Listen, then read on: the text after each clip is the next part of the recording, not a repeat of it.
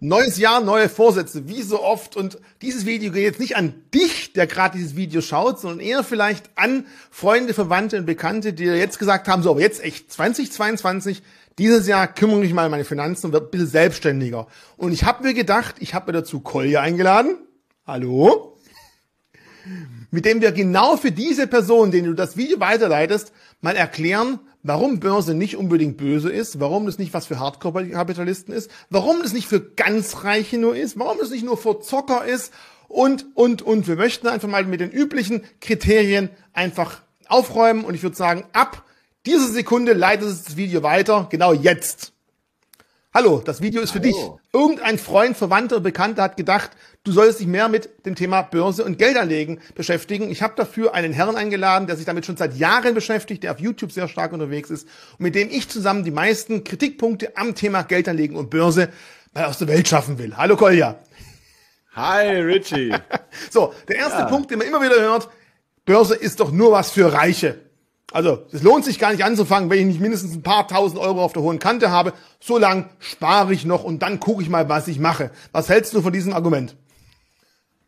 Ja, klar, das ähm, kriegt man immer wieder zu hören, vor allem auch in den Statistiken, wenn man so die Vergleiche zwischen den ganzen Superreichen und so weiter sieht. Das Interessante ist, ähm, in dem Moment, wo man selber auch eine Aktie kauft, ähm, werden die Reichen gar nicht immer reicher. Also die werden zwar reicher, das kann ihm auch egal sein, aber man selber wird dann im selben Maße proportional auch reicher, äh, weil es ist ja egal, ob du jetzt 100.000 Tesla-Aktien hast oder eine Tesla-Aktie hast. Wenn die um 5% steigt, steigt die um 5%. Ja, und meine Freundin beispielsweise, die Diana, die hat auch, als wir uns kennengelernt haben, 2019, hat sie noch gar keine Aktien gehabt, ja.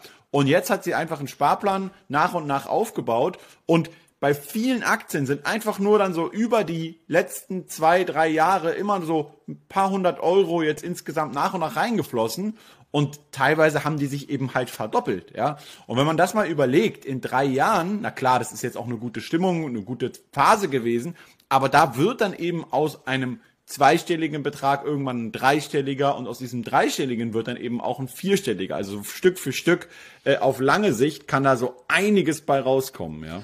Dann vielleicht mal als nächste, okay, ich brauche keine Tausende von Euro, aber ich habe im Monat gerade nur so 50, 100 Euro übrig und die lasse ich momentan schön auf meinen Bausparvertrag eingezahlt, weil da weiß ich doch, was ich hm. habe. Für mich lohnt sich doch gar nicht, die Börse da anzufangen, oder doch? Ja, also ich finde immer, es, man braucht so ein gewisses ähm, Ziel am Anfang. Man muss sich so vorstellen, okay, wie, ähm, was möchte ich erreichen? Wie lange soll ich das Geld anlegen? Weil ganz klar, auf einem Bausparvertrag, da liegt es erstmal relativ sicher, ja. Aber ähm, sobald ich halt ähm, äh, dann irgendwie paar Jahre später wieder rausschaue, sehe ich, da ist wahrscheinlich eben auch nicht viel passiert. Deswegen, ich muss erstmal definieren, okay, will ich überhaupt mehr? Will ich mehr haben? Und dann das ist natürlich eine simple, einfache Frage, weil Ach, jeder sagt ja natürlich. Aber ähm, bin ich auch bereit dafür, ein bisschen mehr Risiko einzugehen? Also das bedeutet auch mehr Schwankungen äh, zu erwarten. Deswegen würde ich jetzt nicht alles vom vom Sparbuch oder vom Bausparvertrag gleich runternehmen und direkt an die Börse nehmen, sondern einfach Stück für Stück einen Teil davon mhm. einfach mal zu testen, wie reagiere ich denn bei diesen Marktschwankungen und ist das etwas, was für mich geeignet ist. Ja, genauso wie man irgendwie mal anfängt, Neujahrsvorsatz irgendwie zu sagen, ich möchte jetzt mehr Sport machen, dann sagt man ja auch nicht, okay, ich kaufe mir jetzt irgendwie ein Home Equipment äh, Studio für 5000 Euro und äh, packt mir das ganze Regal voll mit Nahrungsergänzungsmitteln, sondern man meldet sich einfach mal bei einem Zumba-Kurs oder irgendwo sonst an, ja, und fängt einfach erstmal an, ein bisschen nach und nach da äh, so ein bisschen Gefühl für zu bekommen. Und dann kann man das Stück weit immer noch steigern. Ja. So, jetzt hast du selber zugegeben, das Ganze ist ja hochriskant. Das heißt also, Börse ist ja, nur was für Spekulanten. Das ist ja, da habe ich gar keine Lust dazu, ich will kein Geld verlieren. Ja. Was sagt man denn da?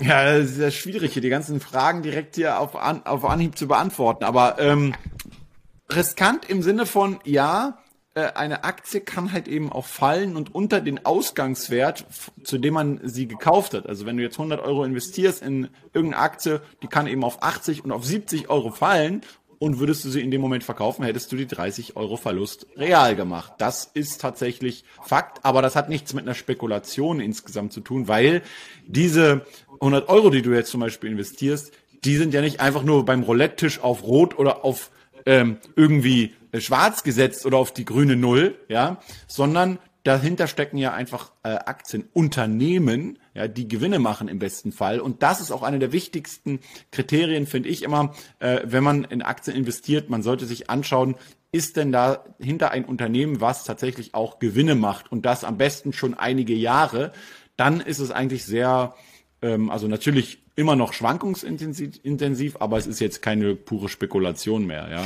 Also bevor ich jetzt gleich ganz aufhöre, dich zu grillen, natürlich sind die Fragen gemein, aber die Fragen kommen ja immer, gerade von jemandem, der sich neu mit dem Thema beschäftigt. Das sind doch die ersten Fragen, Spekulanten, Hochkapitalisten. Die äh, vorletzte Frage, die gemein ist, ja, aber ich möchte nicht diesen ganzen großen Firmen noch weiter mein Geld in den Rachen schieben. Das kommt ja auch immer wieder. Die sind schon reich genug. Okay, also das ist dann sehr interessant, weil das macht man ja gerade deswegen, wenn man jetzt bei so einer Firma arbeitet, die, und viele Leute arbeiten bei mittelständischen oder großen Unternehmen. Es ist ja vollkommen egal, ob die an der Börse sind oder nicht. Wenn du jetzt bei einer mittelständischen GmbH arbeitest, da gibt es irgendwo die Besitzer, die Gesellschafter und für die arbeitest du. Das heißt, du kriegst keine Früchte von deiner Arbeit, die erntet alle der Chef und der Chef vom Chef in der Regel. Hingegen, wenn du jetzt an der Börse anfängst, äh, zu investieren, dann ist es genau das Gegenteil der Fall, dass du den Unternehmen noch mehr Geld in den Rachen schiebst, weil du kaufst ja die Aktien sowieso nicht von einem Unternehmen direkt meistens, sondern von anderen Anlegern. Das heißt, die kriegen dein Geld eigentlich in dem Moment gar nicht, sondern in, im Gegenteil, du holst dir wieder ein Stück vom Kuchen zurück und sagst jetzt zum ersten Mal, so, jetzt will ich auch einen Teil der Früchte von all diesen ganzen Erträgen selber haben. Es ist also genau das Gegenteil von dem, dass man sagt, man schiebt den Konzernen wieder mehr äh, in den Rachen, sondern sondern im Gegenteil, man holt sich von denen was zurück, ja. Genauso wie zum Beispiel Inflation, Richie. Die Preise überall, die steigen und steigen und steigen, ja. Und wenn die Preise überall steigen, dann sagen wir Verbraucher immer, boah, wir müssen bei den Energiekonzernen immer mehr zahlen, wir müssen bei den Nahrungsmitteln immer mehr zahlen, ja. Na und? Wenn du jetzt zum Beispiel auch Aktien kaufst, kannst du dir wenigstens einen Teil davon wenig wieder zurückholen, weil steigende Preise bedeuten meistens auch steigende äh, Dividenden beispielsweise und äh, deswegen ist es genau das Gegenteil von dem, dass man sagt, man schiebt denen noch mehr in den Rachen. Ja? Jetzt hast du mir noch eine Vorlage gegeben, da kann ich einfach nicht anderes, als da auch noch drauf einzugehen. Was sagst du zu denen, die sagen, ja, meine Firma, die gibt zwar auch Mitarbeiteraktien aus, aber nee, das will ich gar nicht, weil ich arbeite schon dort, das ist genug Risiko und da jetzt noch irgendwas zu machen, denen gebe ich nicht noch mehr ja. Geld. Vor allem Mitarbeiteraktien, ja, muss man sagen, die sind ja meistens wesentlich günstiger, als wenn ich es direkt an der genau. Börse kaufen würde. Weil das ist für viele vielleicht auch ein ja. Einstiegspunkt, aber da gibt's auch viele Mitarbeiteraktienverweigerer, nennen wir es doch mal so. Gibt's für die eine Aussage, du sagst du, ja gut, Klumpenrisiko, arbeiten und die erste Aktie dort? Oder ist es vielleicht ein Weg zur ersten Aktie? Also ich finde schon, dass man seine ersten Aktien hier ähm, äh, kaufen sollte, ganz klar, weil eben, du hast es selber schon gesagt, man kriegt die meistens rabattiert. Also ich habe einen, einen Freund, der hat mir das neulich erklärt, bei ihm im Unternehmen ist es so, dass sie eigentlich so im Durchschnitt kauft er irgendwie jedes Jahr 15 Aktien oder so zu einem Preis, äh, andersrum, ähm, kauft er halt, doch genau, 15 Aktien zu einem Preis von 13 Aktien, ja. Das heißt, er kriegt immer eigentlich noch zwei obendrauf dazu. Ähm, und, und das hat, obwohl dieses Unternehmen selber eigentlich gar nicht so stark gestiegen ist, ihm trotzdem über die Jahre auch eine richtig gute Rendite eingebracht, ja. Ähm, und man muss natürlich nur späterhin aufpassen, da hast du schon recht, dass wenn man jetzt nur Aktien von diesem Unternehmen hat und auch noch dort arbeitet, dann ergibt sich natürlich dieses berühmte Klumpenrisiko, also dass falls man den Job verliert oder das Unternehmen sogar insolvent gehen sollte, man halt eben diesen doppelten Verlust hat. Deswegen, ich würde dann schon auch versuchen, andere äh, Aktien von anderen Unternehmen noch mit ähm, aufzunehmen und am besten sogar auch nicht nur Aktien von Unternehmen, die in der gleichen Branche sind. Wenn ich jetzt bei einem Automobilunternehmen arbeite, also nicht nur Aktien von Automobilunternehmen und auch nicht nur von Automobilzulieferern, ja, sondern eben auch von ganz anderen Unternehmen, zum Beispiel von äh, ja, irgendwelchen Online- äh, E-Commerce-Unternehmen beispielsweise oder Softwareunternehmen oder Nahrungsmittel oder Waste Management beispielsweise, ja, Müllabfuhrunternehmen, die sind zum Beispiel sehr, äh, das amerikanische Unternehmen Waste Management kennen ja viele, obwohl es jetzt aktuell ziemlich teuer ist mittlerweile, aber das sind eigentlich sehr risikoarme Unternehmen im Vergleich zu auch Automobilunternehmen und so. Also immer schön so ein bisschen streuen, ja, das kennen wir ja alle. Also vielleicht auch wirklich da auch kaufen, wo ich selber Kunde bin, weil da beschäftige ich mich schon mit dem Produkt, mit dem Angebot und habe schon vielleicht ein bisschen Überblick, genau. weil das ist nämlich auch wieder ein Vorwurf, hey, das kostet doch unglaublich viel Zeit. Mit meinen paar Kröten, da mich hinzusetzen ja. und überlegen, welche Aktie und wann rein, wann raus. Oh nee, komm, genau, wieder zurück zum Bausparvertrag. Stimmt das?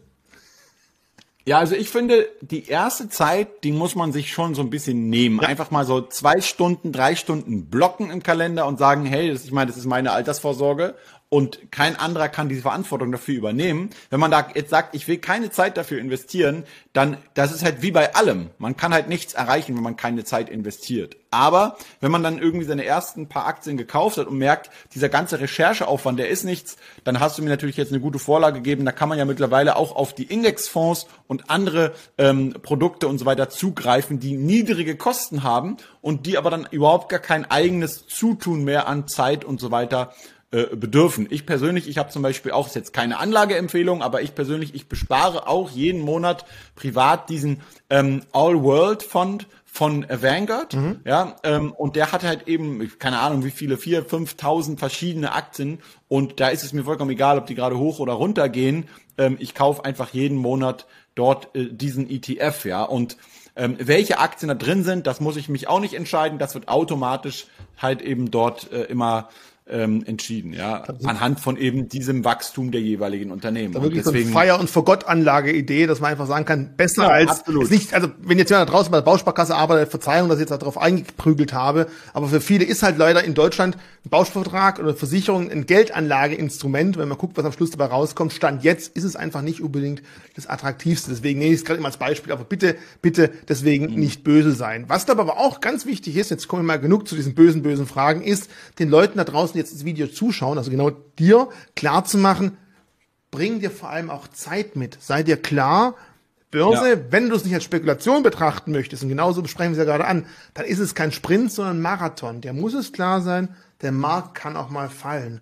Und gerade für ja. dich, wenn du jetzt gerade neu anfängst und dir klar ist, Kolja hat gerade Altersvorsorge gesagt, dass du die Kohle eigentlich im großen Stil in 20, 30 Jahren brauchst, klingt total paradox dann freu dich, wenn jetzt die Kurse fallen sollten, weil du kannst dann günstig einkaufen. Also ich glaube, Horizont ist, glaube eins der wichtigsten Dinge, mit dem man ganz viel, was sonst einem Sorgen bereitet, viel leichter tragen und ausblenden kann. Oder was meinst du, Kolja?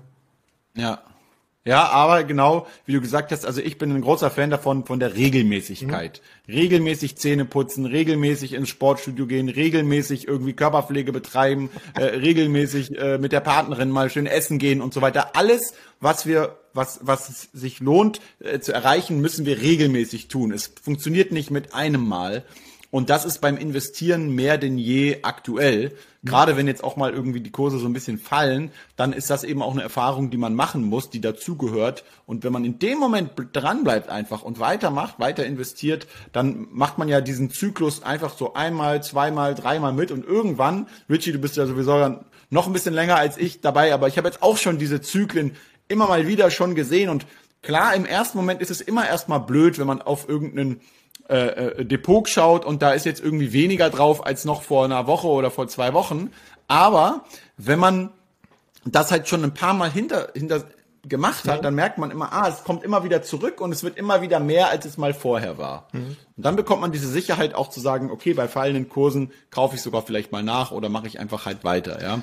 Also immer schön bedacht, langfristig und dann klappt das Ganze. Also nicht, dass ich das kennen würde, da kannst du wahrscheinlich eher davon sprechen, aber ist ja wie beim Sporttraining auch. Manchmal trainiert man zu viel, dann tut's mal weh, aber wenn man lang genug trainiert, ja. sieht man halt nach einer gewissen Zeit, hey, das macht wirklich Sinn, weil die ersten zehn Tage, ich guck dann, hat sich nichts bewegt, lohnt sich ja nicht, aber ich glaube, man braucht halt einen gewissen Zeitraum, Training oder auch Geldanlage, da hat man einen besseren Überblick. Ja. Man kann eher verstehen, warum man es tut. Und man hat auch mal gute und schlechte Zeiten überlebt und macht halt trotzdem weiter, auch wenn es mal wehgetan ja. hat, weil man weiß, es macht einfach Sinn. Und das ist natürlich für jemanden, der neu anfängt mit der Thematik, etwas, das tut am Anfang vielleicht weh. Und es kann durchaus auch sein. Es ist nur ganz, ganz wichtig. Wenn ihr mal sagt, boah, nee, ich will nicht mehr, dann schaut euch vielleicht mal die Vergangenheit an. Das ist kein hundertprozentiger Indikator, dass es immer so weitergeht. Aber wenn man sich mal die Indizes auf längere Zeiten, das mache ich jetzt nicht für ein Jahr, das auf 10, 15, 20 Jahre anschaut, und da seht ihr immer wieder mal so kleine Peaks nach unten. Wenn man da mal reinzoomen würde, wird man feststellen, wenn man direkt davor sitzt, sah das katastrophal aus. Das war das genau. Blutbad schlechthin.